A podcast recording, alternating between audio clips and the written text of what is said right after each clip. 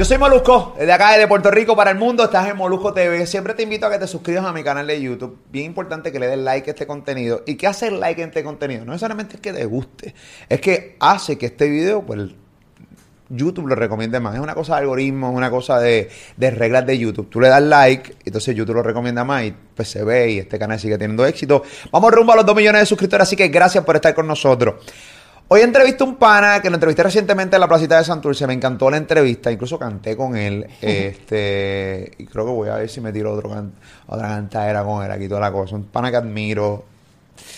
Lo admiro, yo admiro, bueno, lo admiro porque tiene mucho talento, pero más lo admiro porque ha, sabido cómo trascender de generación en generación. Eso es bien difícil en el mundo de la música, ¿no?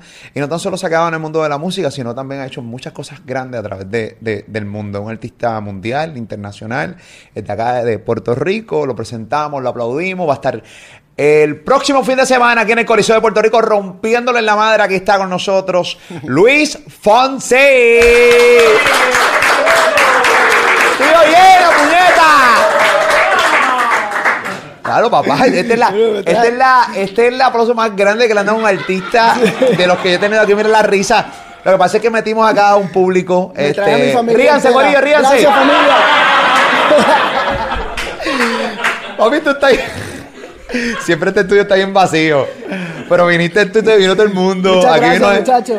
Aquí hay una fábrica al lado. Los muchachos pidieron tam- dos horas de almuerzo para venir para acá, para Nice, las nenas nice. también y toda la cosa. Muchísimas gracias por estar aquí, mami, papi. Gracias por estar aquí. Eh. ¿Cómo tú estás, papi? Bien, brother, bueno verte. Igual, igual, igual, igual. Todo bien, todo tranquilo, todo corriendo. ¿Te viene el jueguito de los vaqueros de Bayamón? Sí, señor. ¿Tuviste ahí? ¿Cómo, cómo? Tú que vas al NBA y de repente te sientes, te sientas en una, en una, en una silla criolla eh, a ver un juego del BCN. ¿Cómo se siente y cuál es la diferencia? No restándole nunca méritos al BCN. No, jamás en la vida. Bueno, es mucho más sabroso. Hay mucho más ritmo, hay mucho más bulla. Este, hacía... Bueno, la última vez que yo fui a un juego de los vaqueros, yo tenía ocho años. Eh, a rayos, Imagínate. Así que hacía... hacía Pero tú eres vaquero.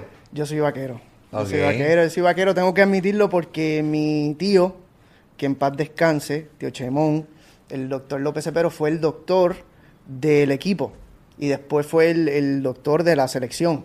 Entonces me llevaba cuando era chamaquito, me colaba, iba ahí a Locker Room y conocía a Jerome Mincy, a todo. Era un Mincy, Sí, la bestia, Torres, que también jugó creo que ahí, o jugó en Guaynabo, no sé. Este, no, me, no me acuerdo. No, te acuerdas. no, a pero pero Jerome. eso era eso era en esos viejos tiempos, era regresar bien chévere, lo tienen súper bien montado y me encanta lo que está pasando con, con la BCN. Así Cuando tú que chévere. mencionas a Jerome Mincy, hay muchas generaciones que también esta entrevista dicen, ¿quién puñete es Jerome Mincy?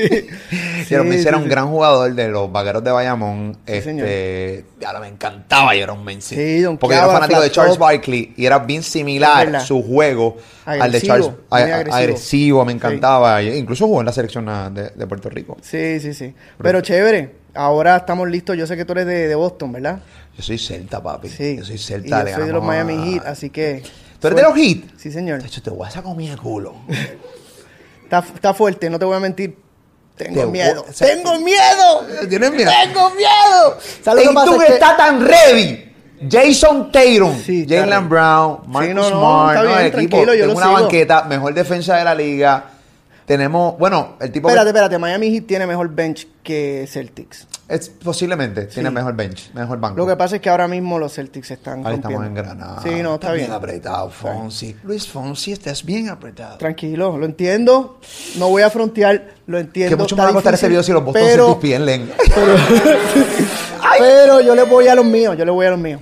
Yo, vamos, vamos, vamos. ¿Cuándo tú vas a estar en Miami? ¿Un juego? El jueves voy a un juego. El jue- ¿Va, va para Este el jueves jueves. el jueves? Sí. No puedo, estoy en radio. ¿Cuándo es el próximo juego? El sábado de- en Boston. Bueno, esta noche, hoy es martes, voy al juego. Sí, Este- hoy, bueno, esto sale, si sale mañana esta entrevista, ya sabemos si perdió Uy, o Ya, o sea, que esta entrevista Es está verdad, cabrón, verdad. porque la estamos grabando cuando la serie todavía no está Por eso empezando. es mejor que arme neutro. Que Sí. viva la NBA. Así, ya. Este, no, pero yo me los míos. José, te voy a comer el culo y seguramente perdí. Y yo dije, mire, ayer mi amiga ganó. Yo, yo lo estoy luciendo tan horrible ahora mismo.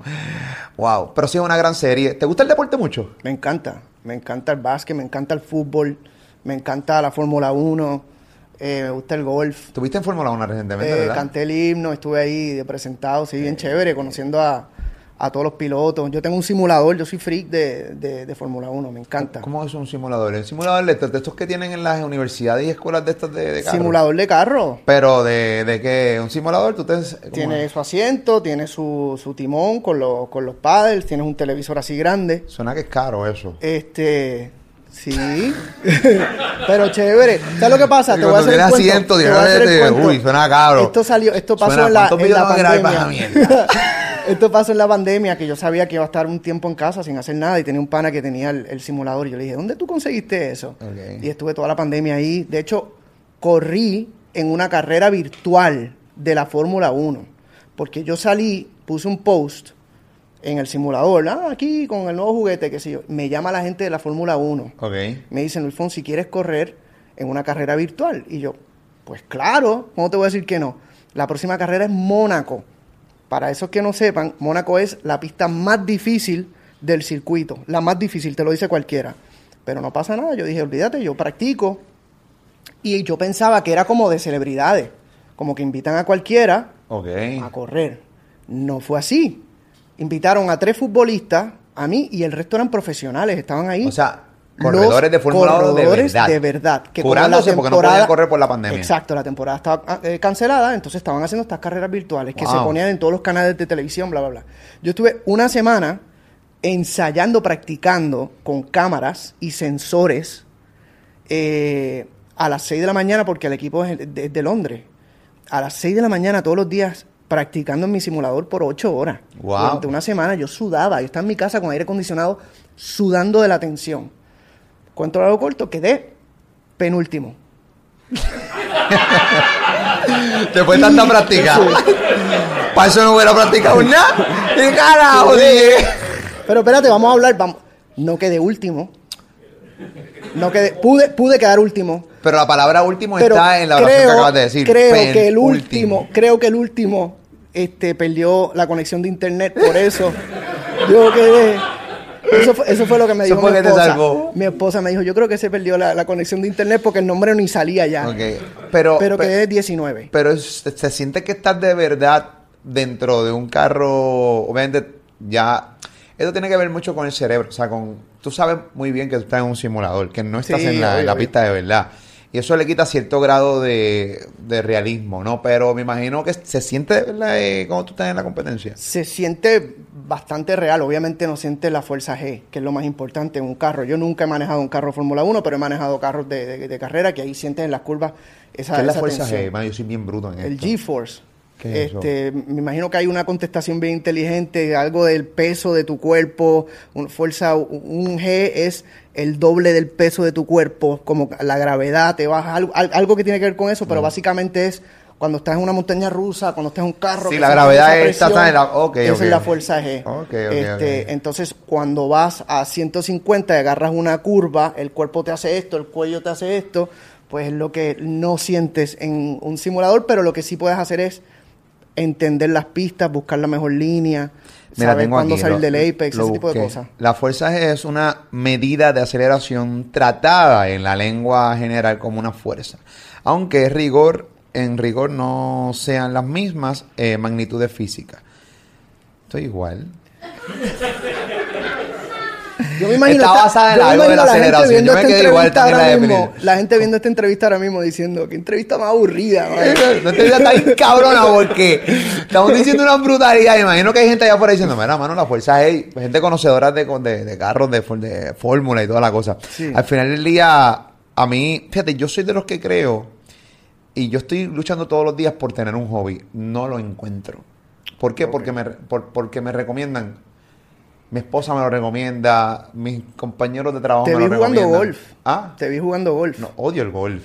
Lo único que lo hago es porque, primero, tengo mis panas que son unos come mierda, Sí. y, pero yo no soy come mierda. Ok. Y a mí eh, les gusta el golf, pero yo siento que yo no soy de ese corillo. Yo siento yo Pero me- una pregunta. A mí me gusta el golf. ¿Significa que yo cualifico como los panas? No, Vamos a una pregunta, ¿verdad? Yo vengo O sea, la básicamente, entrevista desde el principio. Básicamente me estás diciendo que soy, ¿Come mierda? sí, por, porque me gusta el golf. No, tú eres un tipo que te ha ido bien en la vida y. y juegas golf. tienes uno de los éxitos más grandes de la historia de la música. O sea que ahora todos los golfistas, ¿Ah? todos los golfistas son. Come bien. No, Eso es lo que estás diciendo. mano, es que lo que pasa es que es un juego bien caro. Sí lo es. Sí lo Unos es. palos de esos cuestan carísimos. Sí, con el bulto. Esa, estar en un club de golf cuesta muy caro. Y yo me lo disfruto, pero yo lo, lo hago cuando voy a jugar a beneficio de algo. Es Totalmente. algo benéfico. Eh, no es que digo, Fonsi, ¿qué vas a hacer el sábado? El golf, cabrón. De hecho, vamos a meterle 18 hoyos, bien cabrón. De hecho, estoy practicando. De hecho, tengo un swing bien de puta. Este, no, papi, no, porque es que no. Estoy encontrando como un, eh, como un hobby y no lo encuentro. A mí Ok. me gusta jugar básquet, pues yo creo que debe ser como tirar tiritos de básquet. debe ser- no lo encuentro porque Cómprate las maquinitas esas chiquitas, las, de, las del arcade.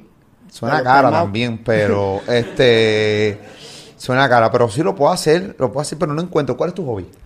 Mi, a mí me encanta el mar. Me encanta salir a pescar, salir a la playa. Que vi tu bote también, que Dios Este, te lo bendiga. Pero, pero puede ser un dinghy, ¿sabes? No, porque vas a decir, bote caro, no, no. No, este, No, espérate, dame comparado, comparado a los otros artistas, mi yo tengo un bote muy humilde. Muy humilde, chiquito, no tengo capitán, lo manejo yo. sí, Caben mis dos hijos, mi esposa y, uno que otro amigo más. pero soy de los que creo que si lo trabajaste tienes derecho a disfrutarte. No, no, yo no te voy a atacar Era a ti que ni a nadie Es que, que me haya atacaste trabajado. por, por el golf, me atacaste por, por No, el yo no atacaba a yo ataqué en general, tú te sentiste aludido.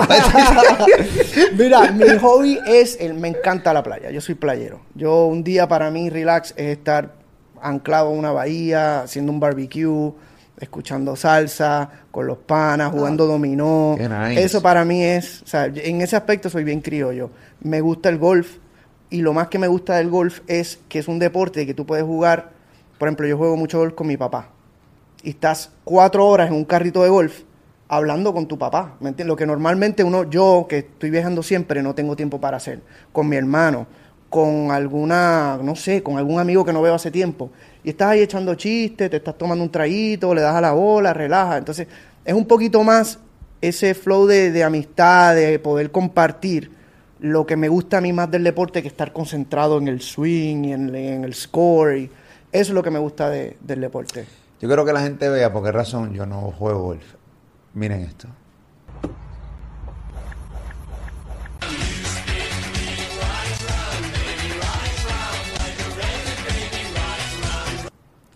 Ahí le mete los videos míos dándole la bola, tirando un swing de pelota, que yo tengo un montón de videos de eso jugando golf, que soy un desastre.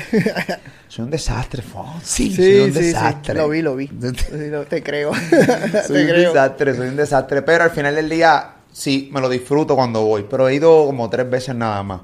Me tengo que buscar un hobby urgentemente. Siempre estoy haciendo entrevistas, siempre estoy metido en la Pero radio. ese es tu hobby, hablar. Tu hobby es hablar. Yo hablo mierda. No, no estoy diciendo eso. No, no, pregunto. Es una pregunta. Yo te voy a decir algo.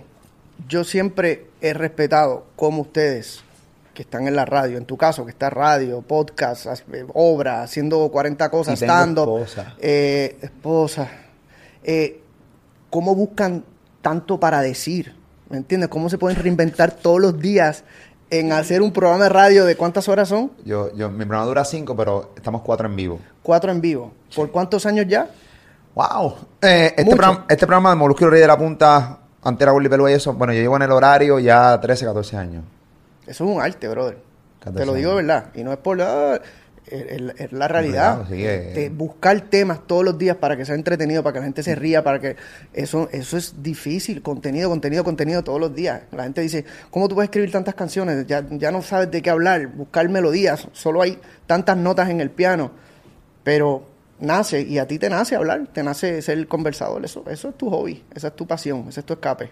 ¿Qué tanto ha cambiado la música desde que tú comenzaste hasta el día de hoy? Este, en cuestión de crear. Obviamente el formato ha cambiado radicalmente. Antes, ahora son versos más pequeños, el coro se repite más. Sí. Este, pero para ti, ¿qué tan, o sea, que lo viviste, lo creaste, la gente lo consumió? ¿Cómo realmente ha sido el cambio desde el 1998 que sacaste tu primer tema hasta el día de hoy, que estamos hablando cuánto? Mi- dos- 2022. 2022. A nivel creativo ha cambiado muchísimo. Yo, por ejemplo, en mi primer disco no escribí ninguna canción. Yo estaba terminando mis estudios, me dijeron, te vamos a filmar, estas son las 10 canciones, yo las grabé todas en dos Un días. robot. lo que ustedes digan, le decía, señor disquero, lo que usted diga. Yo quiero mi disco, que yo me voy a poner ahora exigente, no. Y grabé mi disco, gracias a Dios me fue relativamente bien. Segundo disco, escribí una canción. Una canción. Señor productor, tengo una canción, a ver si la podemos añadir a, a todas sus canciones que usted ha escrito. Tercer disco, escribí cuatro canciones. Y ya a partir del, cuar- del cuarto disco he escrito básica- básicamente todas. O coescrito básicamente todas. Antes las canciones eran, eran un proceso mucho más metódico. La composición. Ahora es, es otra, es otra cosa. Nosotros escribimos canciones en voice note. Eh, yo he enviado voces en voice note y se usan en el track. ¿En serio? Eh, antes había una, in- una introducción de un minuto. Ahora, si tú no entras al, al Sí. coro a, a los 30 segundos, estás tarde. Antes había un segundo verso igual al primer verso. Ahora el segundo verso, en cualquier género, y esto, esto ha sido influenciado mucho por el género urbano, y, y- nos ha llegado al pop hasta lo tropical. En cualquier género, el segundo verso es más chanteadito, es diferente al primero. El primero es melódico, entra el coro y el segundo se va como un chanteíto. En mi caso melódico, porque yo soy cantante, no soy rapero, pero ese formato es algo que ha cambiado en los últimos 5, 8 años. Y de ahí nos vamos a otro coro. Antes era bien, bien estático, verso 1, precoro, coro, verso 2, precoro, un puente con un solo de guitarra Sí. o de saxofón, ¿me entiendes? Sí. Ahora, tú dime la última canción que tú escuchaste un solo de un instrumento. Bueno, alguien que se pase por las nalgas las nuevas reglas de hacer esto y Que está muy bien, ojo, no estoy diciendo que, o sea, No. me, me encanta que alguien diga, vamos a hacer esto, y me encanta la gente, pero en el nuevo mundo que vivimos, el, el- el formato ha cambiado mucho. ¿Te molesta No, que para haya nada. cambiado esto? Para nada. Porque tú eres músico también. Sí. Tú, tú eres cantautor, eres músico. Me imagino que te curas con los solos de guitarra. Lo vimos en la pandemia, que, que- que hubo un momento. Tú hiciste algo con que estaba Tommy Torres, lo recuerdo como si fuera sí, ayer. sí. Una- ay, eso fue un curete. Sí. Yo lo sentía en su cara, lo sentía en su, en su momento, ese curete que hubo. Este. Pero no te molesta entonces la nueva tendencia de la música, donde te has tenido que adaptar, porque si no, básicamente ibas a seguir siendo sí un artista, pero ya un artista clásico, no un artista moderno. Exacto. Yo, yo, no, la, la respuesta es no, no me molesta en lo absoluto. Yo, a, a mí me gusta adaptarme a las nuevas tendencias y, y me gusta arriesgarme y si me equivoco, me equivoco y si me va bien, pues lo celebro. Eh, yo soy músico, yo estudié música clásica, sabiendo que, lo hablamos la vez pasada, sabiendo que no era lo que me apasionaba, pero lo quise hacer para estar preparado, para poder hablar con los músicos en ese idioma. Y ahora yo me curo, en el escenario me curo, en el escenario hago los solos de guitarra, ¿me entiendes? En los discos, cuando uno sabe que va a lanzar algo para radio, pues uno se adapta y usa lo que, lo que uno hace, pero lo adaptas para, para la radio o para las plataformas para que funcione sin tener que uno tampoco sacrificarse y cambiar su esencia. Yo no estoy cambiando nada, yo sigo siendo cantante y sigo cantando lo que quiero cantar, sigo diciendo lo que quiero decir de la manera que yo lo digo. Fíjate que yo nunca hablo malo, yo no uso palabras que no, no están en mi vocabulario. Eh, y muchas veces hago sesiones de composición con, con jóvenes compositores y dicen, ¿por qué no dices, ah, macho, que Luis Fonsi diga tal cosa? Y yo, que la gente no me lo va a creer. ¿Me entiendes? Si yo lo digo, la gente se va a burlar de mí. Yo, yo- yo hablo como yo. Porque tu totito me gusta. Sí. Eso estaría bien cabrón, te- eso estaría bien bravo. ¿Te imaginas? Ese culito se me... Pero con la voz tuya. Pero bien melódico, bien Pero bonito, bien con mucho sentimiento. ¿No te atreves a tirártela aquí? No.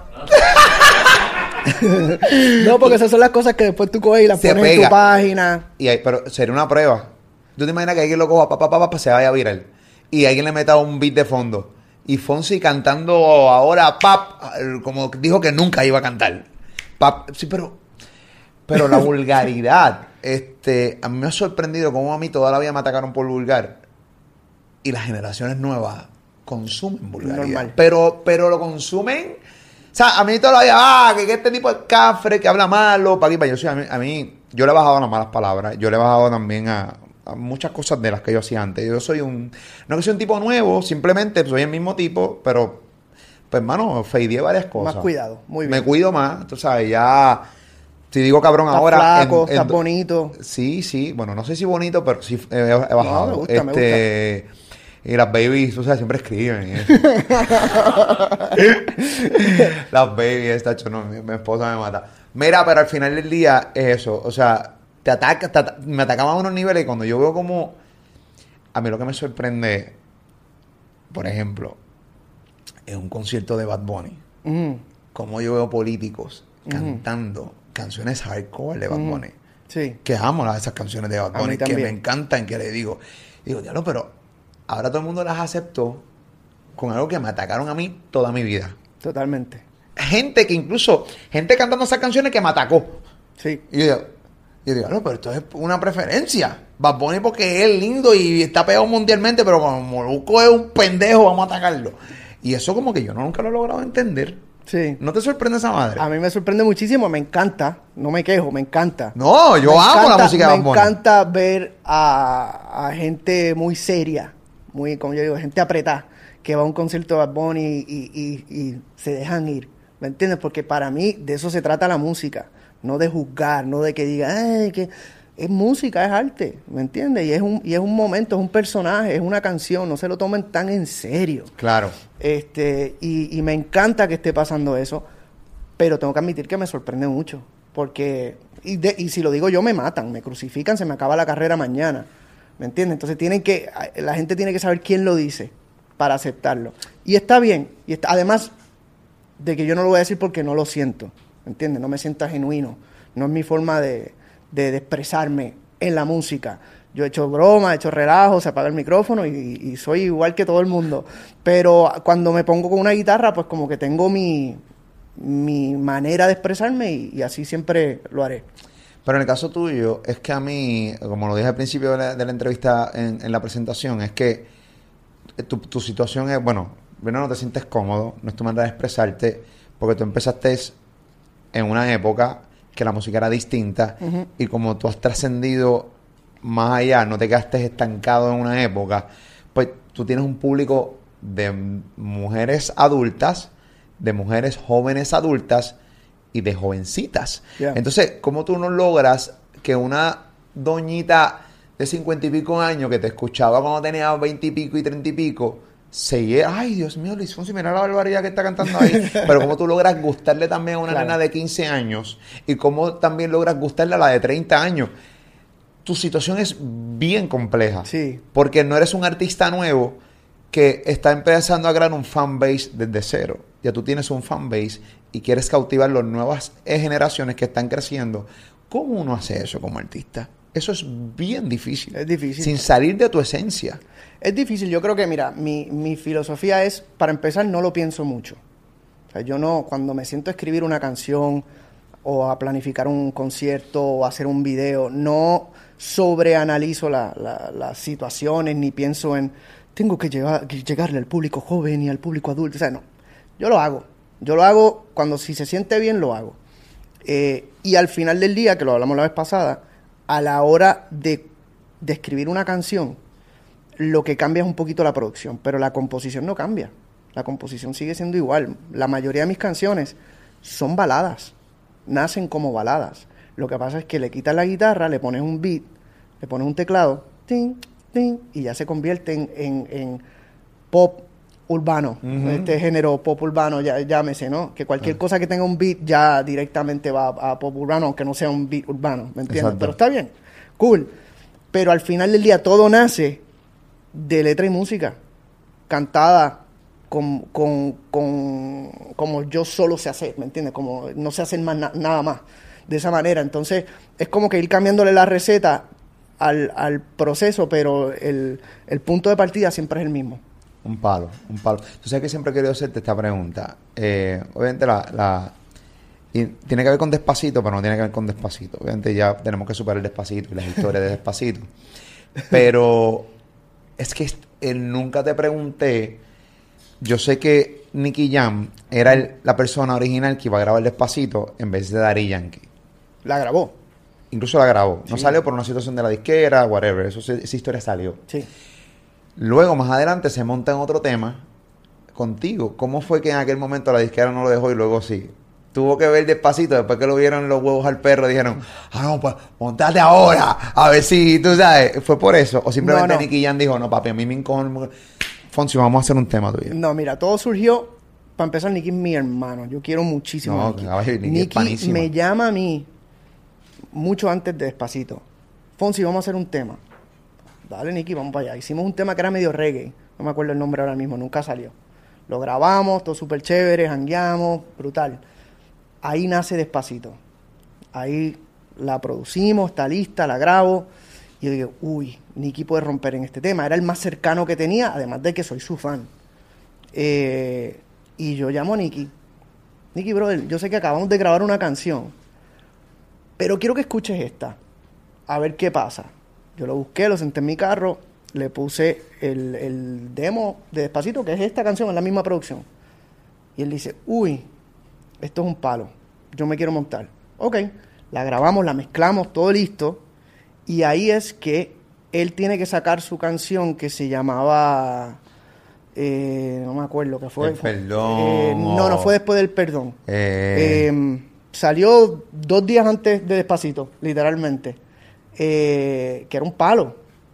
Y me dice, Fonsi, yo tengo que lanzar esa canción tal fecha, cosa que yo entendía porque Nicky venía del perdón de, bueno, de todos esos éxitos y no había sacado un tema en un buen tiempo. Yo no había sacado un tema en tres años, yo estaba peor, ¿me entiendes? wow. Y entonces entre- fue un, te- un conflicto de, de calendario y de disquera también un poquito, no quisieron atrasar y quedó súper bien. Eh, Nicky me dijo, mira, brother, sigue para adelante, el tema es un palo, lo saques solo, lo saques con quien sea, eso va a ser un palo.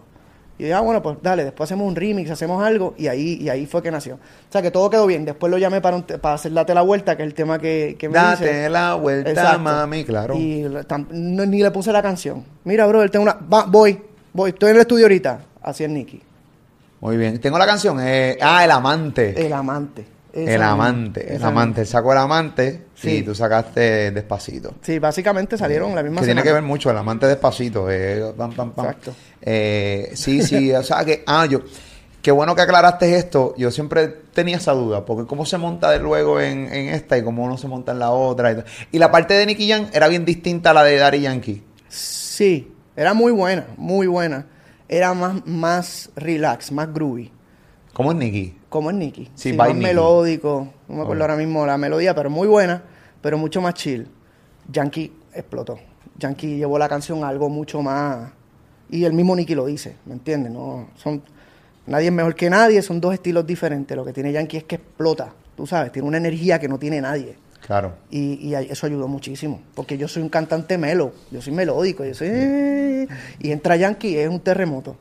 O que Yankee habló de ti en la entrevista que yo le hice este, recientemente eh, del disco Legendary. Tuve el honor de entrevistar a Dari Yankee, este, un tipo que no sabe entrevistar nunca porque no le, no le gusta. Y, y lo respeto y tuve la oportunidad de, de hablar con él de, específicamente lo de Despacito, porque siempre había como una leyenda urbana que tuviera como que tenían roces. Tú y yo lo hablamos en la entrevista pasada. Y, y no es que yo no te creía, tampoco fue que le pregunté tú, pero es que eh, yo quería saber realmente cuál era el verdadero problema y él, y él lo contó. Le dijo, bueno, bueno, con, Fonsi, yo estoy agradecidísimo de Fonsi. Bueno, habló increíble. Vamos a ver el pedacito de la entrevista. yo respeto mucho a, a Fonsi, ¿me entiendes? Como eh, cantautor y productor, porque Luis produce mucho también. Y cuando estamos en el estudio, pues siempre entre, entre él y yo ha existido un respeto bien, bien chévere. Y eso se demuestra en el tema, en la química. Y por eso fue lo que me llevó a hacer despacito, porque yo siempre he respetado mucho a Fonsi y Fonsi siempre ha respaldado el reggaetón. Y eso, pues, es, es- nada más por ese principio, yo siempre apoyé a Luis, ¿me entiendes? Sí, porque él está orgulloso de, de sus raíces borincanas siempre. Siempre se hablaba de que había unas situaciones detrás de Despacito y toda la cosa. Nunca hubo nada de despa- detrás de Despacito con Fonsi ni nada por el estilo. Eh, Fue más con la disquera, fue más con la disquera y, y- y discusiones que, que de intercambios que tuvimos, ¿me entiendes? Porque cuando entran otros, entra JB, Justin al juego, pues dice, no, te tienes que bajar el por ciento. Y yo le dije a la disquera, ustedes son locos, ¿me entiendes? No, no, no, no, no, ¿a quién ustedes le están hablando? Le decía. Se están, equi- se están equivocando. Eso fue todo, pero Eh, Esa es la sorpresa. Él habla de habla abiertamente de que la disquera le quería quitar por ciento cuando entró Justin Bieber. Mm, Y le digo, y digo, a mí me, encanta, me encanta cómo lo contó. Tú, Bueno, lo vimos ahí. y dice, pero tú sabes con quién tú estás hablando. ¿Cómo que carajo tú me vas a quitar? Y, y contó algo interno y me encantó porque salimos de la leyenda urbana de Sí. la- del, del problema entre Fonsi y Yankee. Sí. No existió nunca. Nunca. Al contrario, hubo mucho agradecimiento y hay mucho respeto. Que para mí era lo más importante de esa respuesta. Cosas de negocios que van a pasar siempre, pero está intacta la relación entre artistas y eso para mí es chévere, ¿no? Porque siempre decía, ah, había como un roce, una cosa, no, al contrario, un agradecimiento pero increíble. Y mira, si uno tiene un problema con un artista, uno lo puede decir. No, mira, caramba, no, tuve un problema, pero se arreglaron. ¿Cuántos artistas se han peleado y ahora son hermanos? Claro. Yo con Yankee nunca me peleé. Nunca. Y si lo hubiese hecho, lo, lo diría. Hubo roces, por supuesto, porque todo el mundo pensaba que por un momento éramos un dúo. Que éramos Servando y, Flore- Servando y Florentino, ¿me entiendes? que había que hacerlo todo juntos. Pues así fue, ¿me entiendes? Y, y habían cosas que no podíamos hacer juntos, no porque no queríamos, sino porque no podíamos, porque él estaba acá, yo estaba acá, ¿me entiendes? Entonces, eso creaba roces externos, nunca internos. Yo siempre le hablaba, mi hermano, está pasando tal cosa, quiero que lo sepas, cuenta siempre conmigo. Y Yankee siempre, papi, yo sé, tú y yo estamos claros, el negocio es el negocio, tú y yo siempre estamos claros. Y ya, y ese siempre, hasta el sol de hoy, ha sido, ha sido nuestra relación. Yo lo invité al concierto, el brother llegó allí temprano. Él me invitó a su concierto, yo llegué allí, puesto, para hacer lo que sea. Y así será, mañana me llama y ahí estaré, ¿me entiendes?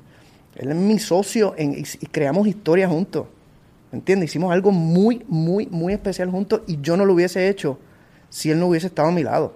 Entonces, ¿por qué va a haber roce? Al revés, estoy agradecido. Tú sabes que eh, ese tema se les salió de control a ustedes, fue. Porque cuan- los temas cuando ustedes los sacan ya dejan de ser de ustedes, de la gente. Y entonces, pero salió de control. Sí. Y tú, o sea, sí, la gente siempre quería verlos juntos. Y si de repente Fonsi lo estaba cantando solo, es porque Fonsi estábamos en lío. Claro. O de repente Yankee estaba cantando solo, porque Yankee estábamos en lío. Y como que tenía una pelea de quién es el tema. Puñeta, el tema es de los dos y punto. What the fuck. O sea, ya se acabó. O sea, Sí. ahí está. La Yo historia quisiera está. cantarla con él. to- toda, imagínate. Yo quisiera que él esté conmigo toda la gira de corista. Pero no se puede, pues vago, son no se puede. Es que mierda no se puede. Sí, sí, sí. Sí, Pero no. eso, mira, brother, estos son buenos problemas. Estos son excelentes problemas. Hicimos historia, pusimos la bandera de Puerto Rico, el mundo entero. Gracias a esa canción la gente conoce lo que es el cuatro puertorriqueño, lo que conoce los colores hermosos de la perla. ¿Me entiendes? Conoce el ay bendito. Este, y hicimos algo que, que, que nunca se había hecho. Y así, yo me quedo con eso, siempre. Y la gente me sigue, no, hay que pasar página. Pero cuando a mí me hablan del tema, yo sonrío. Porque, ¿me entiendes? Yo no, no, no soy esa gente que, ay, no, no voy a hablar más de... Sonrío. Hay que ser agradecido en la vida.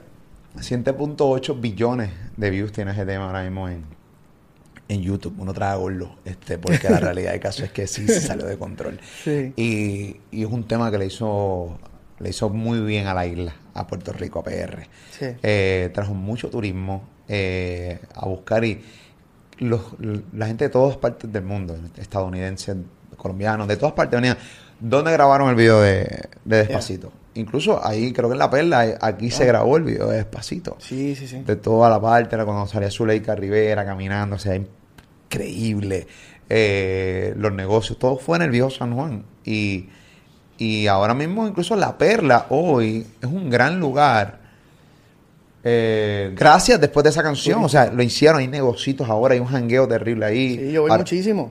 Tú puedes bajar, te das el palito, o sea, me encanta. Lo tienen bien Yo nunca había bajado La Perla, yo vine a bajar La Perla después viejo. Yo también.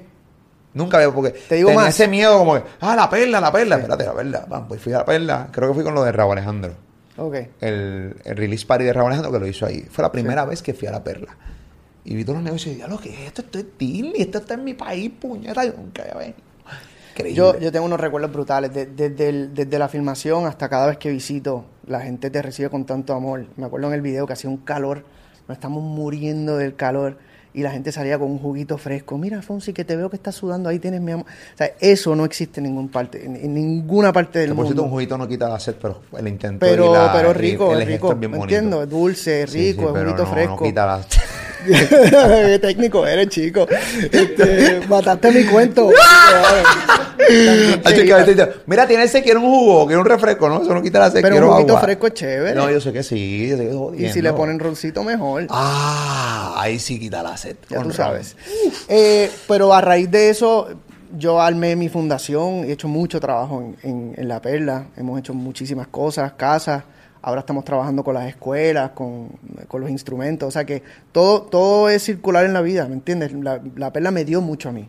Despacito no le dio la perla, la perla le dio despacito, le dio ese color, le dio esa, esa personalidad al, al video que necesitaba. Porque pudo ser un video normal en la playa con gente bailando y ya Claro. pero no lo fue. Yo, yo no lo quería de esa manera. Yo lo quería, yo quería que la gente vea como que la parte más real de Puerto Rico, los viejitos jugando dominó, la gente bailando en la calle. Ese es el Puerto Rico que yo recuerdo, así fue que yo me crié.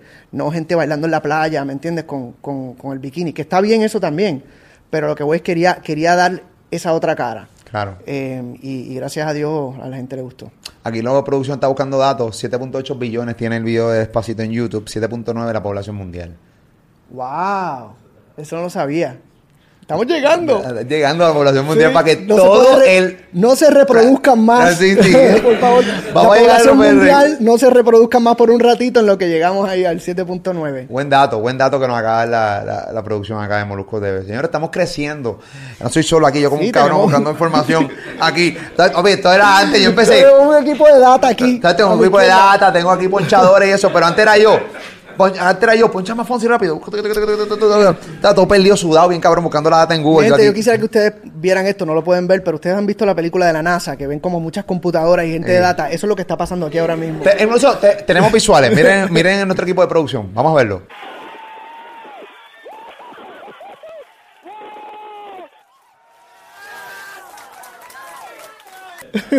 ¡Oye! ¡Qué embuste más cabrón! Es ese, eso. clip, ese clip te lo robaste de, de- de Apollo 13, ¿verdad? Mira, este, tú sabes que hablas de tu fundación. Uno de mis sueños, y, y con honestidad lo, lo he hablado 20 veces con el equipo de trabajo. Eh, uno de mis sueños, yo una vez lo hice con, con el huracán y, y- y es bien difícil tener una fundación. Una fundación es como una empresa aparte completamente. Gente aparte, bien, bien aparte, o sea, no pueden, no pu- tu mismo equipo de trabajo no puede ser el mismo equipo que está en tu fundación. Uno de mis sueños es algún día tener mi propia fundación. ¿Por qué? Porque a mí siempre me ha encantado ayudar. No porque digan qué bueno es Molusco, es simplemente que creo que de cierta manera uno tiene que eh, ser agradecido con la vida, con Dios, y hay tanta necesidad que si tú tienes un poder, pues utilízalo también para hacer el bien. Y se me ha hecho bien difícil. Por 20 razones. Obviamente, uno, pues yo no, yo no, yo no, yo no tengo el- la economía como un artista la puede tener, que puede coger parte de su dinero y también hacer eventos. Yo, yo quisiera tener mi fundación y, y me encantaría cabronamente hacerlo. Una fundación que ayude a la gente de, de PR, de, de mi país, porque aquí hay mucha necesidad. Yo- ¿Por qué nace la idea de hacer una, una- una fundación? Eh, hay veces que yo me he sentado con artistas y te hago la pregunta porque yo sé por qué razón es. Pero me he sentado con artistas y no saben ni tan siquiera de qué trata su fundación. A mí me molesta mucho. Barea, yo le pregunté su fundación, la conoce de, de punta a punta. Allí Barea. Yo de repente puedo sentar aquí a Bad Bunny y me conoce de cuál es su fundación de punta a punta. Aunque él no esté 100% ahí. ¿De qué trata tu fundación, eh, eh, Fonsi? Mira, Y sé que ayudaste una vez que me llamaste. Esto, obviamente, lo voy a decir. Una vez me llamaste. Molu, ese caso que tú estás hablando ahí, tan, tan, tan, tan, ¿qué pasó? Ta, ta, ta, ta, ta, ta, dame toda la información. Y tú mismo personalmente fuiste al lugar. Recuerdo como si fuera ayer, resolviste. No voy a decir qué hiciste, ni voy a entrar en detalle, pero me consta que tu preocupación es genuina y ayuda grandemente con tu fundación. todo nace, todo nace a raíz de María. Cuando, cuando estamos con el éxito de, Puerto Rico, el turismo sube tanto por ciento, estamos nítidos. De repente llega María. Yo recuerdo que estaba en, en gira en los Estados Unidos, estaba en, un- en un tour bus por un mes. encerrado haciendo shows cada dos días, cada un día, un día sí, un día no. Llega María, yo no puedo estar aquí, tengo toda mi familia acá, preocupación, todo mi staff, o el 95% de mi staff son boricua, bailarines, músicos, técnicos, todos. Estamos todos, nos miramos, nos levantamos por la mañana y nos miramos así como que, ¿hablaste con tu mamá? ¿Hablaste con tu hermano? No, mi primo, no sé dónde. Eso era, brother, mira, se me paran los pelos. Era un estrés tan brutal yo tener que parar a cantar. ¡Eh, Pari! Estamos aquí en Nueva York, sabiendo que en la isla no había comunicación, no podíamos hablar con nadie. Era un desastre lo que estaba Entonces pasando. todo el mundo me llamaba, porque yo estoy allá, CNN, vente para que hables de Puerto Rico, para que busques ayuda, fundaciones de acá que después no eran las mejores, pero mira, nombra tal fundación para que donen ahí, vete a promo y, y convertí mi gira en una gira de promo para ayudar desde afuera porque yo no estaba aquí, no podía hacer nada en ese momento. Y ahí surge mi cuñado trabaja para una línea aérea, lo puedo decir JetBlue. De hecho, lo quiero decir, porque se portaron demasiado bien conmigo. Y mi cuñado me dice, ¿por qué tú no hablas con, con el presidente, con el CEO? Él te va a escuchar, el tipo te va a escuchar. Y, y, y pídele ayuda. Ok, yo estaba en Nueva York, yo fui. Toqué la puerta, los headquarters, y yo le dije, yo quiero que tú me prestes un avión. Quiero que me prestes el avión más grande que tenga. Yo lo voy a llenar de, de figuras, gente importante y de ayuda. Más que nada, ayuda. Y, y quiero hacer un viaje no tan solo para ayudar, sino para crear conciencia, para que los medios de afuera vean lo que está pasando. Porque ahora mismo no, no lo pueden ver porque no- nadie podía comunicar lo que estaba pasando. Y las noticias que estaban llegando en ese momento a los Estados Unidos no era la, la, la real. Cuento de corto, no te quiero aburrir con los datos. Llamé a todos los panas míos, los más grandes, empezando por Ricky, por Chayanne, por el mismo Nicky, los que estábamos afuera, que estábamos en estrés, hablándonos todos los días, brother. Y me dijeron, Fonsi, voy para allá, Fonsi, voy para allá. Este, mira, yo, yo personalmente de mi dinero compré 20 generadores, taca, taca, hablando de cosas de peso, porque yo no puedo hablar ni con mi oficina, que normalmente me, me, me- cuadran todo.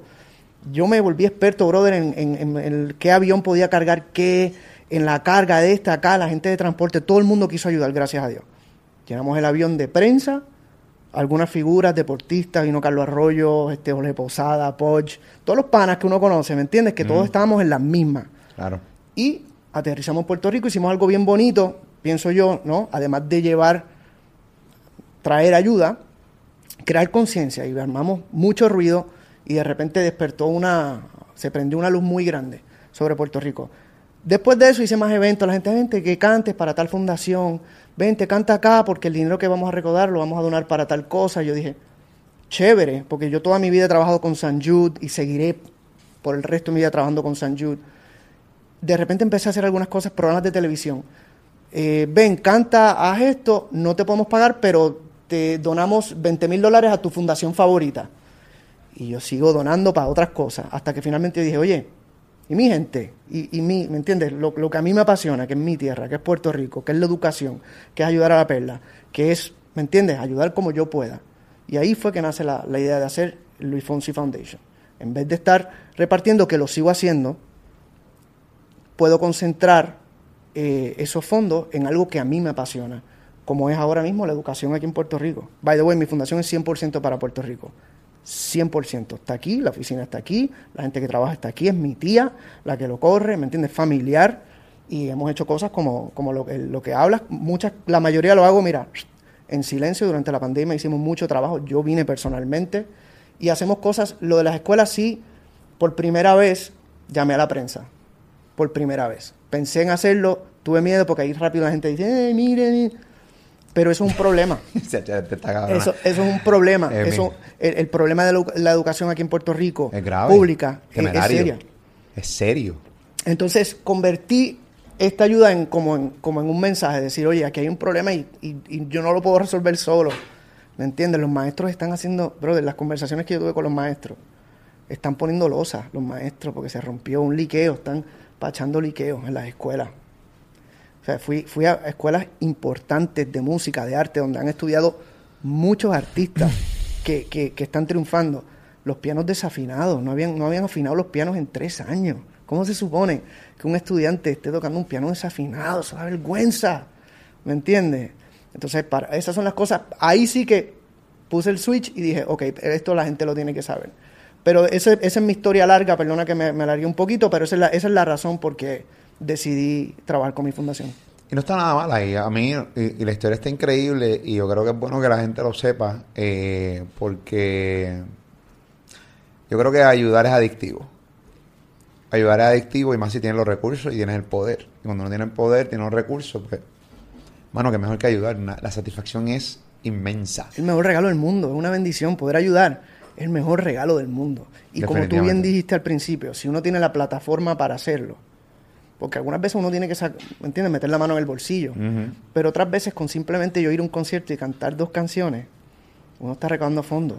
Tú, con ir a animar, a hacer un programa, a hacer algo, estás atrayendo tanta gente que estás cambiando vida. Eso es el mejor regalo que, que te da la vida, ¿me entiendes? Poder ayudar a alguien. No, no, eh, es una... Y, y estoy de acuerdo contigo en que, ¿sabes qué? Yo voy a seguir ayudando, pero hay muchos recursos que yo quisiera tener el poder de Claro. ver para dónde va. Y estar, eso mismo, estar seguro que van A donde donde tiene que dicen que, que va, que, Sí. mu- que sabemos que muchas veces no es así. No, no, no, no, no, no. Y ahí hay muchas fundaciones, hermano, que- uno dice, uh, no, espérate, ¿qué es esto? No la conozco. Está, no, no, mejor yo canalizo todo a través de mi fundación. Por eso me encanta, eh, por eso tenía dentro de mis notas hablar de tu fundación. Me parece, me parece que la gente tiene que saber. Yo sé que muchas veces uno quiere hacer las cosas en silencio, ¿no? Eh, y, pero hay cosas que, que tienen que ser públicas. Aunque hayan cuatro pendejos y cuatro pendejas que vengan a escribir eh, la frase esta, como hay una frase que dice en producción, por favor, voy a usar mi, mi equipo de producción. Este, hay una frase bien, bien Sí, como que las obras, las obras se hacen en silencio. No diga, no le diga a la gente lo que, no, le, no haga algo de la mano izquierda con la Ah, mano derecha. eh. Que eso es bien pendejo. Si dices, tú eres de los que dice el comentario, tú eres bien pendeja y pendejo también. ¿Cómo se llama esto? ¿Cómo, cómo es que me se dice? Ah, no le digas a la tu mano Por favor, producción. derecha lo que hace la izquierda. ¿Cómo? Eh, ¿Qué, qué mierda de comentario. Al final del día, lo importante es cómo tú te sientas y las razones reales por la cual tú lo estás haciendo. Y normalmente el que dice o la que dice esa frase está en su casa haciendo absolutamente nada. Nada con su vida. No está ayudando a nadie. Sí. No está, ¿me entiendes lo que te digo? Sí, sí, me entiendes. Que ojo, mi comentario no es una queja hacia nada. Vuelvo y repito, la mayoría de las cosas las hago porque quiero hacerlas y me nacen del corazón y las hago personalmente. Pero en este caso, que se trataba de la educación, y justo estamos atravesando un momento difícil con los maestros de Puerto Rico, yo dije, espérate, vamos a usar esto como, como, como un momento para hablar. Ojalá se quieran involucrar más artistas, los mismos políticos se den cuenta que tienen que poner como prioridad no tan solo lo- la música, las artes en general, porque nosotros Puerto Rico tiene magia. No sabes cómo a mí me encanta escuchar esa frase cuando voy cuando estoy fuera de Puerto Rico que me dicen ¿qué tiene Puerto Rico? Que hay tanto talento, que salen tantos cantantes. ¿Qué le dan a comer ustedes en Puerto Rico? Yo lo que lo que te nace es sonreír y decir, coño, es verdad. Es que es verdad. Aquí hay mucha magia, hay mucha arte. Yo ni sé qué es, es que nos criamos con ritmo, somos resolvemos los problemas bailando y cantando, y, ¿me entiendes? Pero vamos a seguir invirtiendo en eso. Hay que seguir trabajando en eso porque chévere lo que está pasando ahora, pero de aquí a 20 años yo quiero que haya otro Bad Bunny, otro Daddy Yankee, otro Ricky Martin, ¿me entiendes? Tenemos que seguir y seguir poniendo esa bandera siempre muy en alto. Y por eso me estoy enfocando mucho en eso. Me encanta, me encanta, me encanta eso. Y estoy 100% de acuerdo con eso también. Este, si los chamaquitos de hoy entendieran que no es que tú no quieras, hay chamaquitos que todo lo único que quieren hacer hoy son cantantes de música urbana. Y yo puedo respetar eso. porque La gran mayoría lo hacen porque ganan mucho dinero. Otros lo hacen realmente por el arte de la música urbana. Sí. Y pues eh, podemos profundizar eso cuando nos dé la gana. Pero a mí yo quisiera que los chamaquitos lograran entender que si tienen talento sin estudiar, imagínate con estudios. Mm. Fueran una máquina de guerra.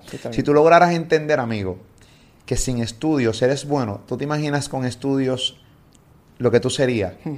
Con conocimiento, leyendo, aprendiendo, sabiendo cosas básicas de la música mínimo, teniendo la oportunidad de leerte un libro, poder leer, leer un pentagrama, que de repente tú te puedas leer música. ¿Tú te imaginas lo, la bestia que tú serías? O sea, si tendrías tantos recursos a tu favor, cantando lo mismo. Sí. No te estoy diciendo que cambies tu flow, lo que tú quieres. No, cantando lo mismo. Sí, sí, sí, sí. Pero no. Los chamaquitos de hoy no quieren, no saben. Yo digo pentagrama. Estos tipos no saben qué carajo es un pentagrama. Sí. ¿Entiendes lo que te estoy Sí. diciendo? No saben lo que es eso. Y, y, Y la música hay que tomarla en serio, es una profesión en serio. Y yo creo que hay que evolucionar. Porque va a llegar el momento que te vas a estancar y vas a decir, ¿qué pasó en mi carrera? Ahora no pasó nada. Fuiste el culpable porque tú no hiciste nada para evolucionar tú mismo y llevar tu carrera a otro nivel. Y entonces va a, ser, va a llegar el momento en que va a ser tiempo lo mismo. En el caso tuyo, tú estudiaste música. Sí. Tú sabes lo que es un pentagrama. Tú sabes leer música. De repente desde 1998 y en el 2022 Luis Fonsi sigue vigente y sabe adaptarse a los tiempos. Pero eso se hace estudiando. Preparándose. Preparándose Sí. y adquiriendo experiencia. Aunque también admito que hay gente que no tiene los estudios, son unas bestias. También. Y la calle los entrenó. Totalmente. Entiendo. Pero son, pero son gente inteligente y que, y que con, el- con los años se han dado cuenta que tienen que, que pulirse. Y tú hablas con, con gente que no ha tenido nada. Que, by the way, cuando, cuando hablamos de estudio y de preparación no significa que hay que ir a un colegio privado Claro, no. y hay que tener... No, porque yo aprendí, ¿me entiendes? Yo fui a escuela pública y aprendí con el maestro y, a- guitarra la aprendí sola. Ya después en la universidad me pulí, pero fui a la universidad becado porque me preparé, porque audicioné. ¿Me entiendes lo que te digo? Y hoy día con YouTube uno puede aprender de todo, brother. Uno puede aprender cualquier instrumento en YouTube. Es, si tú quieres, tú puedes. Si tú quieres, tú puedes. Tú puedes prepararte. Y a mí me encanta hablar con productores de todos los géneros. De todos los géneros. Y son gente culta. Son gente que lee. Son gente que se prepara. ¿Me entiendes? Que de repente no son virtuosos en el piano, pero, pero son músicos. Y, y- y los mismos artistas de todos los géneros, que muchos dicen, no, vine a la calle, sí, pero tú hablas con, con ellos y son gente que sabe y que tiene un vocabulario espectacular, con su flow, por eso nos gusta, ¿me entiendes? Porque tienen ese palabreo que nos gusta, pero son gente brillante. Definitivamente. La entrevista va increíble. Yo no, eh, yo no he hecho ni la mitad de las preguntas que tenía en mi nota. Yo me fui random en todo. a- a las conversaciones que hemos tenido me parece increíble. Sé que eres papá. Sé que, sé que eres un gran papá. Y, y nosotros como padres tenemos muchos retos. Eh, ¿Cuáles son tus mayores preocupaciones con tus hijos ahora que están creciendo? Eh, sí, o sea, ¿qué te puedo decir? Lo- la, lo- la faceta que más disfruto de mi vida, muchísimo más que cualquier cosa en mi trabajo, en mi familia. O sea, si tú ahora mismo me dices, Fonsi, tu trabajo, tu familia, cancela todo para estar con mi familia. O sea, mis hijos son mi vida, mi esposa, mis hijos son mi vida. Eh, y, y no hay un libro, no hay un libro para, para que te enseñe a ser papá, ¿me entiendes? Eh, uno lo va aprendiendo. Yo voy usando mucho de lo que mi papá me enseñó a mí. Yo tengo mucha suerte que tengo dos padres que están, para empezar, están juntos, tienen salud, este, y, y que me dieron, me, me criaron con mucha disciplina, me dieron libertad, me apoyaron, papá, yo quiero jugar pelota, jugar pelota, papá, yo quiero cantar, cantar, pero tienes que estudiar, tienes que ta, ta, ta, ta, ta, ta. Eh, y eso es lo que yo trato de, de, de ser como, como papá. ¿Qué me preocupa? Me preocupa, me preocupa todo este mundo de la tecnología, me preocupa que estén pegados en el teléfono, en el iPad. Nosotros somos bien estrictos en la casa de los horarios, ¿me entiendes?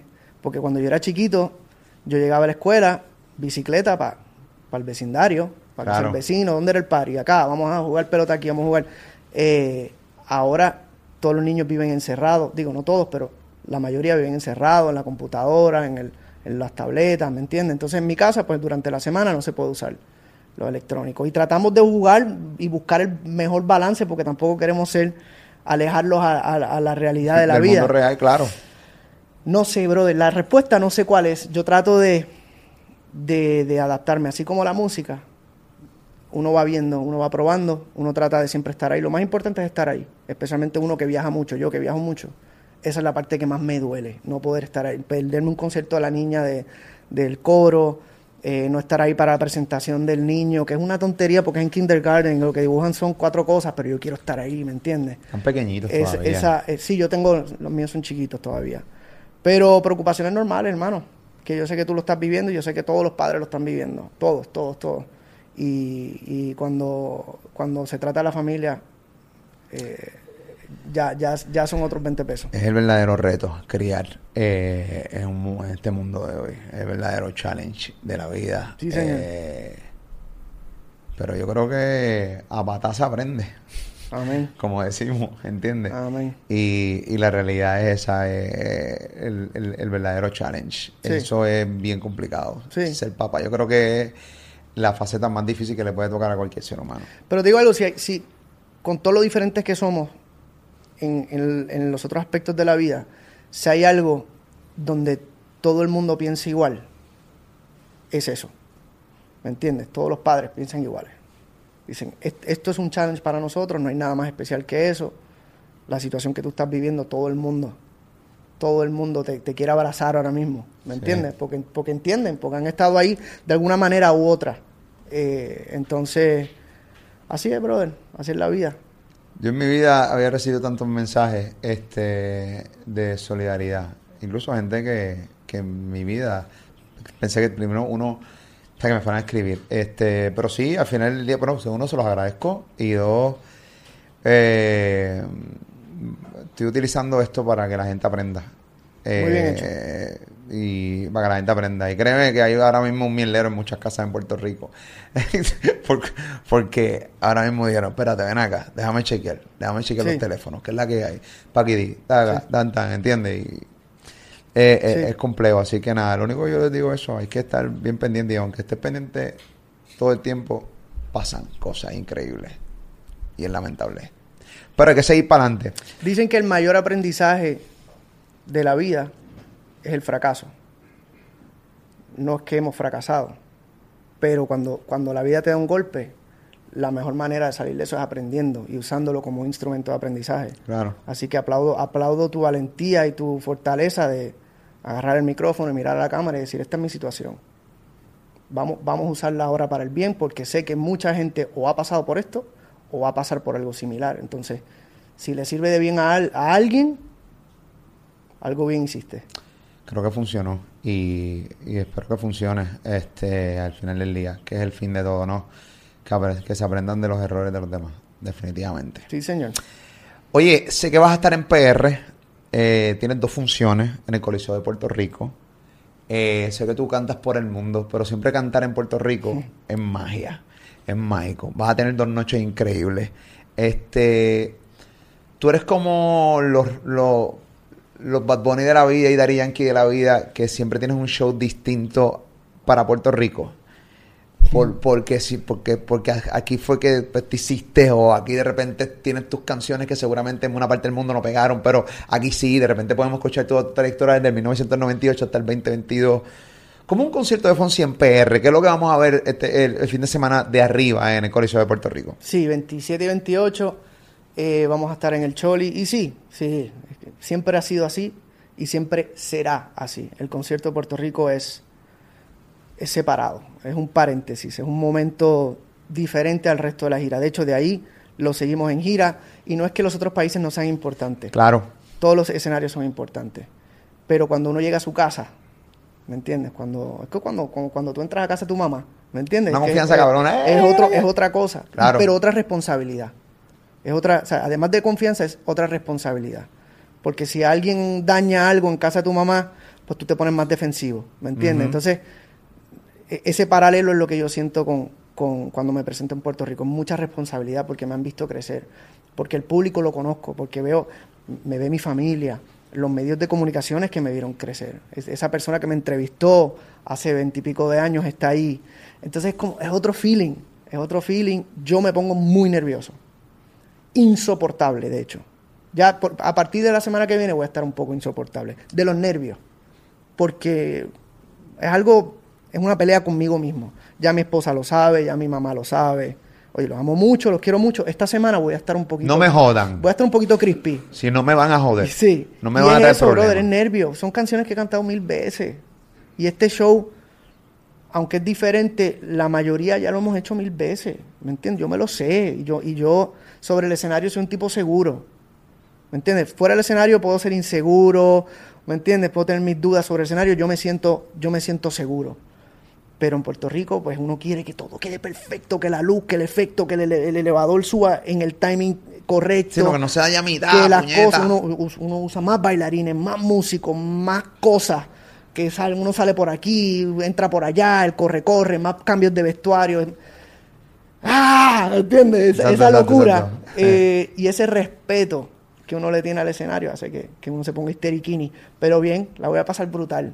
La voy a pasar brutal porque son 23 años, son 11 discos, hay muchas canciones, hay buenos medleys. No dura cinco horas como el de Rubén Blades. Mi respeto a Rubén Blades, pero yo oro del 5 horas. 5 horas está ahí, duro. Está duro. Está duro para el cantante y está duro para el público también. Sí, cinco horas. sí, sí, sí. Digo, pero Rubén es Rubén. No, Rubén, Eh, claro, claro. No, no va a durar cinco horas. eh, va a durar como dos horitas, que es lo que se supone para mí, puede que un poquito más. Voy a, voy a cantar de- canciones desde mi primer disco. ¿Me entiendes? Desde ahorita estamos hablando fuera de, Dime cómo. de, de Wow. esas canciones que, que pocas Mala mía. personas escuchó. Mala no, pero lo metiste bien ahí. Sí, sí, coño. Empecé jodido, pero como que estiré el dime cómo. Ahí está Sí, bien, me ahí. encanta, esa canción me encanta. Pues sí, vamos, vamos a hacer algo, un recorrido, en un viaje, ¿me entiendes? Y, y pasarla bien. Va a ser una noche Que en esa carátula Fonsi tenía cara de virgen. ¿Tú te acuerdas? Tenía cara de... Bien nenito, mira la cara. Ponme la carátula ahí de Fonsi del primer disco. Esa es la Cara de virgen. Sí, ¿Qué edad tenías ahí, Fonsi? 18. Imagínate. Sí, yo a los señor. 18 me fui en, en blanco. Yo no hice nada a los 18. Yo hice el amor por primer- Drake. hice el amor por primera vez a los 16. Ok. A los 17 fue una vez nada más. A los 17 no hice nada. Ni un grajeo. Cero. Ni un besito. Nada. 18 nada en blanqueta. Y a los 19 empecé con Catando y Picando el festival. Pero, este... Está. Me voy, a y robar, pic- me voy a robar eso. Catando y Picando el festival. Y después por ahí seguí, pero tampoco, tú sabes, era... Pero sí, sí, a los 18 más o menos está... Uno no está haciendo muchas cosas, pero tú eras lindo. Tú sí, Yo estaba fresh. Estaba, tú eres de bonito. repente no virgen, pero estaba, estaba rookie todavía. Estabas rookie, Con ese disco sí. Sí, sí. No tenía pelo aquí, no sé, estaba. Sí, papi, pero cuando tú arrancaste entre tú y yo, cuando tú arrancaste, papi, esa guitarra, esa melena, 18, 19, pegando y cantando a, la, a las babies, ¿sabes, papi? Me imagino por ti. Oye, yo respeto mucho a tu esposa y ella me sigue en Instagram y una chulería y toda la cosa. Pero hablando entre nosotros, yo me imagino tú. ¡Ay! Qué cosa más sabrosa esa época, me imagino, ¿verdad? Saliendo de la adolescencia, entrando a la adultez y siendo cantante de balada. ¿Qué? Sí. ¿Que no? Que era el reggaetón de, la que, de aquel Sí, entonces. papi, esos panties Sí. se bajaban solos. esos panties tenían que ser como una puerta de garaje solito. bueno, un tipo como nosotros dedicábamos tus canciones y, y los panties se bajaban. Imagínate el tipo que las cantaba. Qué chévere eran esos tiempos. Mi amor, te amo. ¡Por qué puñeta! Mi amor, te ¡Qué amo. rico! Pero nada. beso bien grande a mi esposa, que sé que está, me está viendo. Flaquita bella, te amo. Eh, Sí. No, pero chévere, la pasé bien. Sí, Sí, se, disfrutó. bien. Eh, parte del proceso de la vida, el aprendizaje. Claro, uno tiene que aprender. Definitivamente. Sí. Y, y así uno llega sabroso al matrimonio bien entrenado. Nítido. Nítido, nítido. Mira, voy a cerrar con esto. Oye, los boletos a la venta. Tiqueterapr.com. Tiquetera.com. No, aquí tiene el PR. Tiquetera.com. Tiquetera.com. Incluso estoy poniendo el enlace abajo, muchachos. Pónganlo el enlace abajo para que la gente vaya directo eh, a la eti- etiquetera 27, 28 de este mes de, de mayo en el Coliseo de Puerto Rico. Quedan algunos tickets todavía, así que pueden ir para allá para el concert de Luis Fonsi aquí en Puerto Rico, Coliseo de Puerto Rico. Y me consta que mucha gente va a viajar. Porque también mucha gente de muchas partes del mundo que le encanta viajar a PR Sí. porque le gusta el vibe del Coliseo de Puerto Rico. Sí. ¿Entiendes? Le gusta el vibe, viajan a diferentes conciertos que hacen aquí. Que Puerto Rico tiene algo que yo no entiendo. O sea, yo, yo puedo entender Colombia, yo puedo entender República Dominicana, tienen 11 millones de habitantes RD, no sé cuántos tienen Colombia, sé que son un montón de habitantes. Puerto Rico tiene 3 millones, 3.2 millones de habitantes. Aquí vienen tantos conciertos como si aquí la población fuera de 40 millones de habitantes. Yo no logro entender. Y todo sold out. Es impresionante. Es impresionante. es de verdad que no me deja de sorprender y es un poquito lo que estamos hablando ahorita de, de- del arte y por, por eso tenemos que seguir eh, inculcando el arte en, Claro. en las nuevas generaciones porque hay algo, hay algo que está pasando aquí, hay algo que tiene esta tierra fértil de, de música y de arte eh, y este concierto va a ser bien especial. Viene mucha gente que está viajando, fans, gente que, que me sigue, que saben que este concierto va a ser diferente a los demás, entonces quieren presenciarlo acá, porque saben que yo me voy a emocionar de una manera diferente y es genuina, es, es honesta, es real, es lo que uno siente Eh, así que va- van, van a ser dos noches muy, muy especiales. Muy bien. Tiquetera.com, tiquetera.com, tiquetera.com. Entren para que pues compren sus tickets Fonsi 27, 28 aquí de mayo en, el Coliseo de Puerto Rico. Ok, antes de irnos, tengo aquí, quiero que me aclares un par de cosas que dice Google, que no sé si son ciertas sí o no. Ok. Por ejemplo, eh, verdades o mentiras de Fonsi que dice Google, para que me las aclares. Pues Dale, no, dale. Google no siempre tiene la razón. No, no. Ok, verdad o mentira. Google dice que mides 5,7. Verdad. Sí. Sí.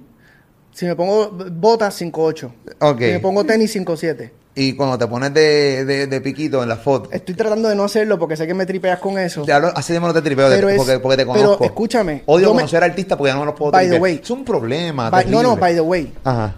Yo soy el primero que me tripeo. A mí, o sea, yo me autodestruyo. De hecho, yo le doy zoom in y le pongo un circulito porque es algo que no puedo controlar. ¿Te subes por una lo- foto? No, es que es casi siempre es con un pie. Como que me echo para el frente y parece. Algunas veces, si estoy con alguien súper alto, pues me subo heavy. Pero tu esposa es súper alta. Cuando se pone tacos, peor. Cuando ella se pone taco, es más alta que yo, sí. Sin ¿Cuánto taco, mide? Ella mide, yo creo que igual que yo, 5'7". Pero Ah, pero con se ve bien pues, impresionante se cuando se mete los tacos. Sí, pues ella es modelo y se ve bien impresionante. Sí. Sí. Pero papi, yo soy feliz así. Y- Sí. Y, y si me pongo en puntita, pues me pongo puntita y ya, y soy feliz. Me mide 5'7". Ok, señor. Google dice la verdad. Ok, ah, no, te mide 5'7". Mucha gente pensaba, no, que mide 5'3". No, eso no es 5'7". La gente es bien mala. La gente es mala con cojones. La gente es ¿Tú mala. sabes, tú sabes qué me encanta cuando me- la gente me ve en persona y me dice, ay, tú te ves más bajito en la televisión? Es como que, yes, yes, soy gigante. Soy gigante. no es que te- la percepción es que eras bien bajito. Esa era la percepción. Yo creo que es que soy cabezón Sí. y eso tiene que ver la proporción. ¿Qué, qué, qué te da miedo de cuando seas viejo? Por ejemplo, yo estaba viendo un video mío recientemente y yo cuando sea Orejas. las orejas. Ay, Dios mío, las orejas. Yo voy a ser tan y ya yo un doctor me dijo que no es que nos crecen las orejas. Es que nuestra cabeza va perdiendo, o sea, se va encogiendo y las Colágeno. orejas Sí, No la- sé, no se decir una palabra inteligente, no sé. No, no, no, no es colágeno. Elasticidad, no sé. La, la cabeza se, en arroba bichuela, la, tu cabeza se pone más pequeña y tus orejas se quedan igual. Entonces, la percepción es que las orejas son bien gigantes, no es que tu cabeza Ah, yo pensaba que, se que reduce. crecían. O sea, tu cabeza en general se va reduciendo el tamaño y tus orejas se quedan igual. Entonces, Porque yo, yo leí que la nariz y, la, y las orejas nunca dejan de crecer. Eso, eso no es verdad.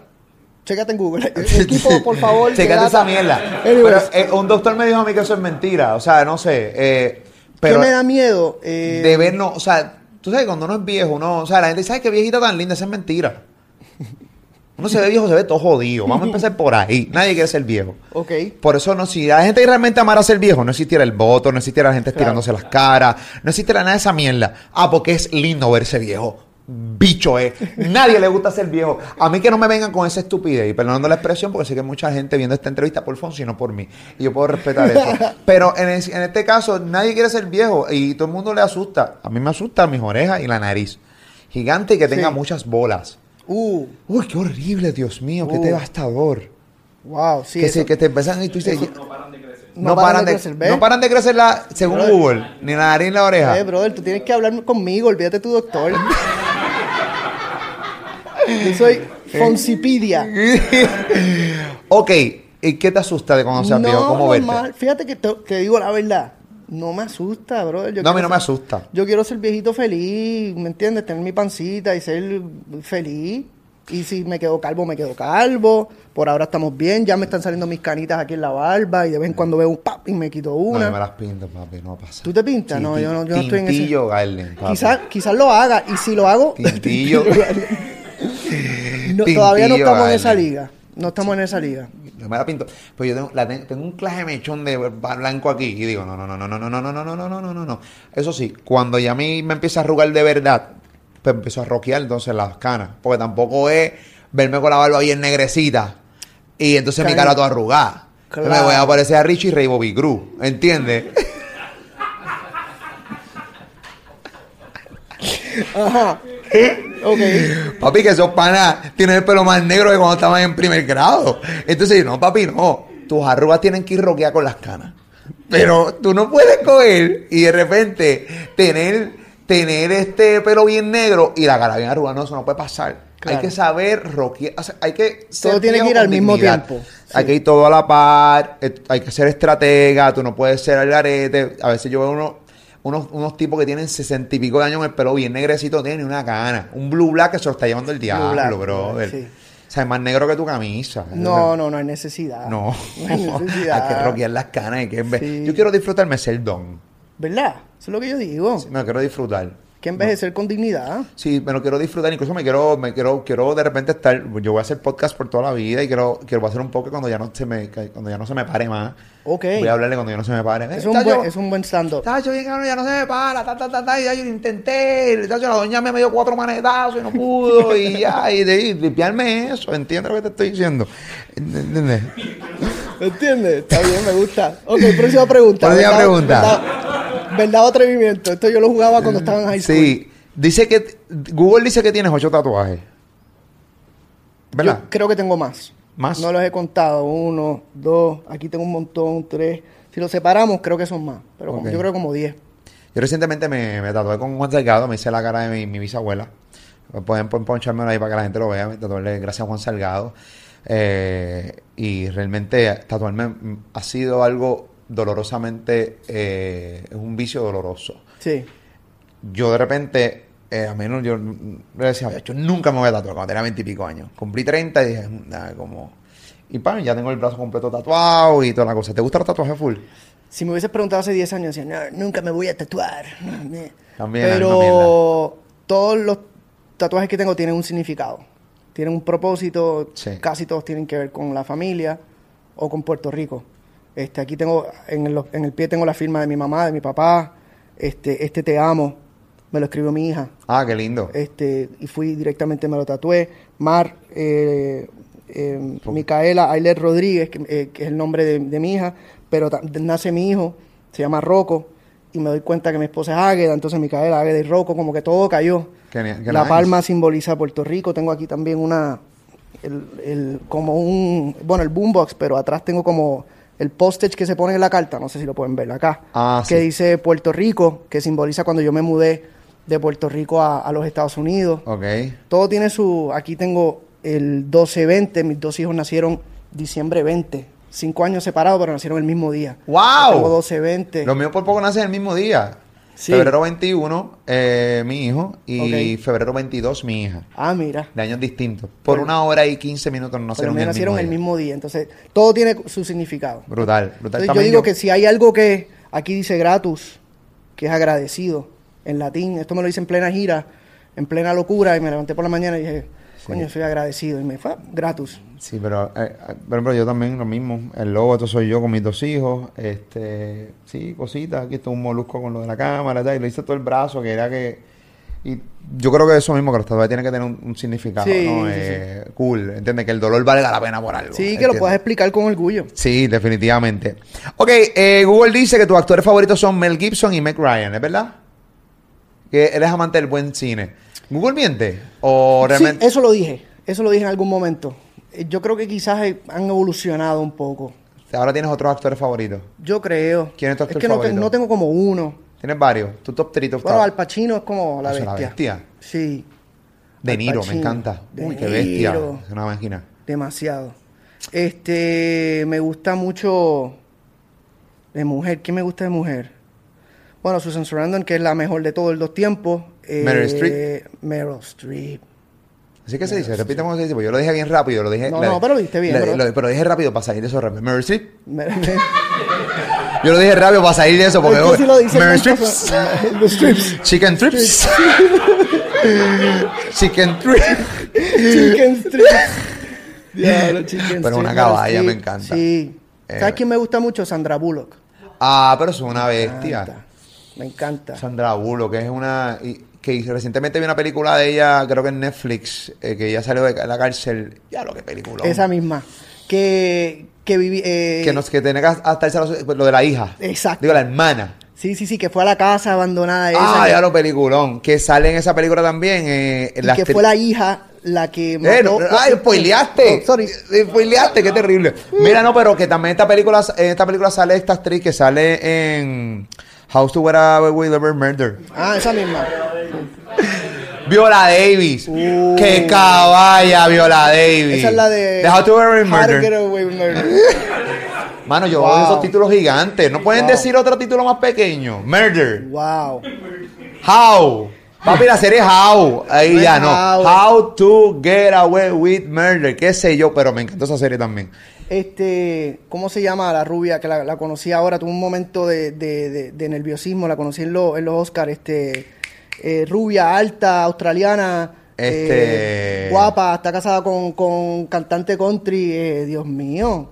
Eh, Ayúdenme, por favor, el equipo de Está data. tomándolo en Google. Nicole Kidman. Ah, Nicole Kidman. Nicole Kidman. Sí, que la ex de Tom Cruise. Claro. Definitivo. Sí. Chismes viejos. Chismes retros. Eh, sí, a mí Tom Cruise me encanta también. ¿No te gusta Tom Cruise? ¿Pero qué te gusta de él? Ah, las películas. Físicamente. Sí. Ay, Papi, bello. Tom Cruise- Papi Tom- Tom Cruise. Tiene Creo que van a tiene hacer- 60 y pico. ¿Cuánto tiene? Búscame. Equipo de producción de Marte. Búsquenme aquí eh, Sí. cuántos años tiene Tom Y Cruise. se ve bien. Es una máquina, caballo. Y hace sí. sus dobles. Sus sus 60 horas. Y está nítido. Me dicen que la nueva Top Gun está a otro nivel Quiero y, verla. que, y que él mismo piloteó parte de las escenas de, de- de los aviones. ¿Ves? Ese tipo es un animal. Mi héroe. Oh, esa es la que hay, esa es la que hay. Así que nada, Sí. pues nada, le dimos. ¿No has visto una película? Quiero recomendar la película mía Marcelo. ¿No has visto Marcelo? No lo he visto. Quiero que quiero una asignación que la hagas. A que lo veo. Hay una aplicación que se llama Pantalla, que es como un Netflix latino. Ok. Ahí hay un, no tienes que comprarla, hay un trial de 7 días. Y van, cogen 7 días gratis y buscan Marcelo. Yo, todas mis películas que yo he hecho están ahí. Y la gente dirá que los que me ven por primera vez, tú actúas. Y yo, sí, yo soy actor de reparto. Y entonces eh, hay una película que yo hice que se llama Marcelo, que es un drama comedia. Ok. eh, cuando estaba bien, bien, bien gordo. Esa película estaba pesando como 307 libras. Wow. Y si quiero irme a otro nivel y lucir como un profesional, puedo decir, engordé para la película. No, al contrario. tenía que rebajar para la película y nunca lo hice. Pero como yo era parte de la producción, yo soy parte de los productores, nadie me dijo nada y la hice así. Ok. Esa es la verdad. Eh, pero la hice, mano. Y esa película, que es la menos exitosa que tengo, ha sido la película que más me he disfrutado hacer. Es un drama es de, y trata de una relación entre padre e hijo. Quiero que la veas. La voy a ver. Y a la gente que está viendo, búsquenla. Marcelo en pantalla, la aplicación pantalla, búsquenla. Marcelo. Una película bien bonita. La voy a Eh, ver. bien bonita. La hice hace como dos añitos o tres. Y es una. Cuando la vea, me escribe. Dale. Cuéntame. Muy bien, eso. esa es la que hay. Bueno, nada, este, grabaste con el Alfa. Yo no puedo ir aquí sin hablar que, que grabaste con el Alfa, que el Alfa estaba diciendo en sus redes sociales. Papi, grabé con Luis Fonsi. El Alfa graba con Luis Fonsi. ¿Qué grabaste con el Alfa? Todavía es un poquito Prematuro. prematuro. Sí grabé. Sí grabé. Me encanta. Mi pana. Ser humano muy divertido. Y. Bien trabajador. Súper trabajador. Súper claro en lo que quiere hacer. Este, me encanta trabajar con artistas así. Yo creo que es algo diferente. Porque la gente va a decir, uh, Fonsi, Alfa, son, son dos mundos muy, muy diferentes. Pero no sé cuándo va a salir. Fue que él lo posteó en, en, en, en Instagram hace unos días atrás. Pero, pero algo bastante interesante. Ya prontito hablaré más de ese Pero por lo menos me adelanto. Es entre. eh, de- ¿Juegan en las dos aguas? ¿En la tuya y la de él o, te- o tú estás jugando en la de él? Eh, yo creo que él un poquito más en la mía. Coño, qué cool. Sí. Porque él jugó que- también en la. Que es lo que lo hace interesante. Sí, me gusta que el Sí. Alfa juegue en otras aguas que no sea la de él. Pero eso es la música, brother. Hay que, hay que, hay que unir fuerzas, hay que salirse de su zona de confort, hay que trabajar. Yo me salí un poquito, él se salió quizás un poco más, pero encontramos algo que, que nos une bien chévere. Qué chévere. Sí, Qué chévere. ya Así prontito van a escuchar algo. Saludo al Alfa en RD y a toda República Dominicana que también consumen Molusco Grande TV. el alfa, grande, grande. De, no, definitivamente. Tremendo ser humano. De verdad que fue una gran sorpresa trabajar con él. Qué palo, qué palo, qué palo. Sí, señor. ¿Todavía te tiras de paracaídas? Ya no. Ya no. Lo he pensado, pero ahora es difícil, brother.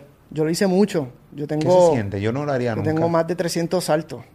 Pero 300 saltos. sí, Wow. sí, sí, sí. Tuve una época como de 5 o 6 años que saltaba todos los fines de semana aquí en Puerto Rico. Uy. Este, allí en Humacao, saltábamos.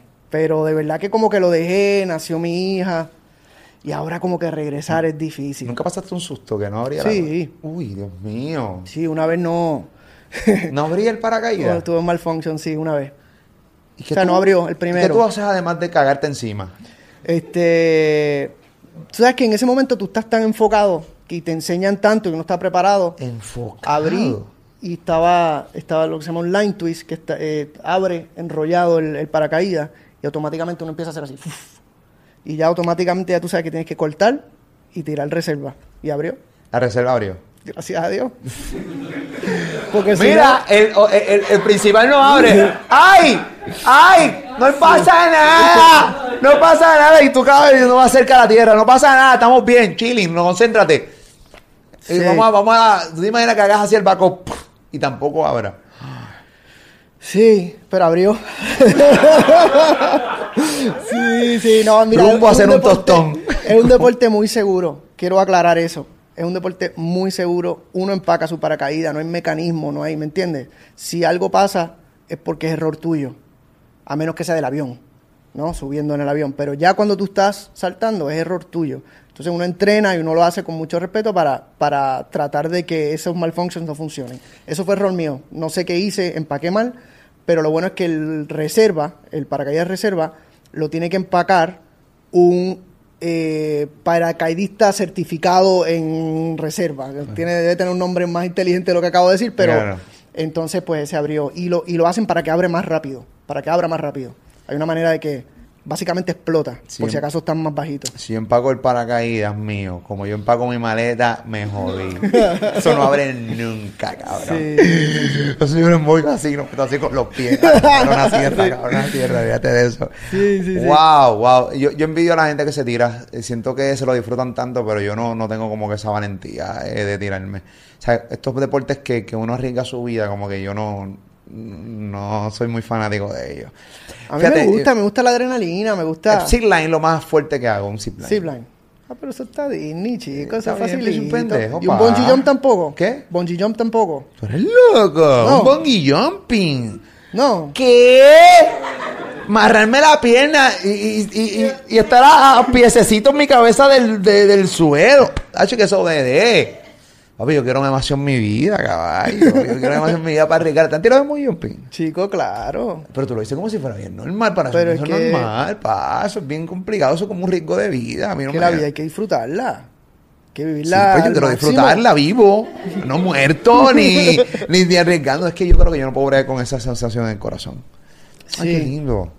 Yo creo que yo no puedo bregar con eso. By the way, te traje algo. Ah, Sí, te traje. ah, Es que estábamos hablando de velocidad y eso y me acordé ahora mismo. Fue un segway bien chévere. ¿Te acuerdas que te había prometido una chaqueta? No me buscas aquí. déjame.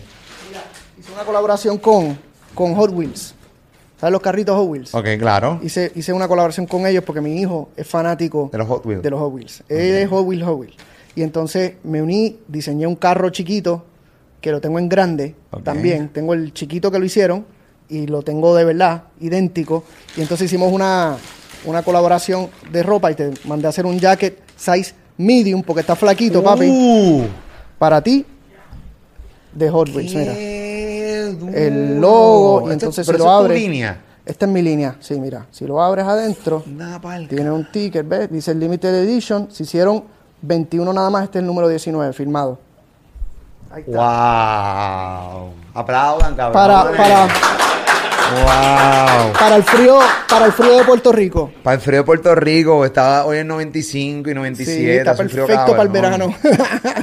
A mí, pero qué chulo está este yaque, brother. Señor, gracias, pa.